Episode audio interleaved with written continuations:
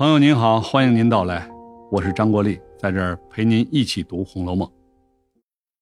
这回一开头啊，贾府把大观园收拾好，元春担心园子没人住，荒废了，从宫里传出来命令，让贾宝玉、林黛玉等人搬进大观园住。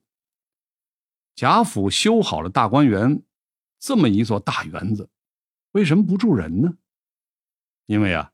大观园是元春省亲的专属住所，元春是皇帝的妃子，人家属于皇室，她在皇宫外居住的地方那就是行宫啊。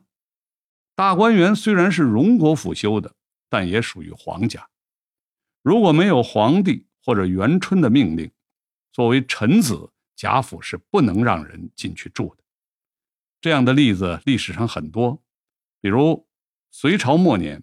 李渊在太原组织军队争夺天下，据说他本人没有下定决心，是李世民等人设计，让他在隋炀帝位于太原的行宫里喝酒住宿，犯了大罪，他没办法了，才被迫起兵的。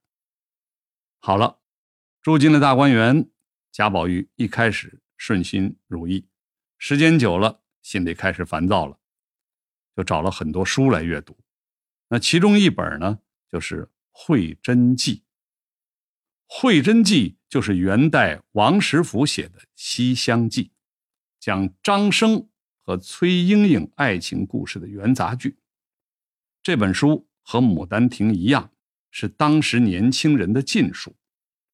其他的一些通俗小说，例如《飞燕外传》《杨贵妃外传》等等，讲述那些宫廷妃子的爱情故事。和宫斗故事，有时候会掺杂一些少儿不宜的内容，女孩子当然不允许看。这种写爱情的作品容易勾动人心，那男孩子也不能看。他们读书是为了参加科举考试，这算是闲书。看书的时间是三月中换，换呢是三点水加一个完成的完，就是三月中旬。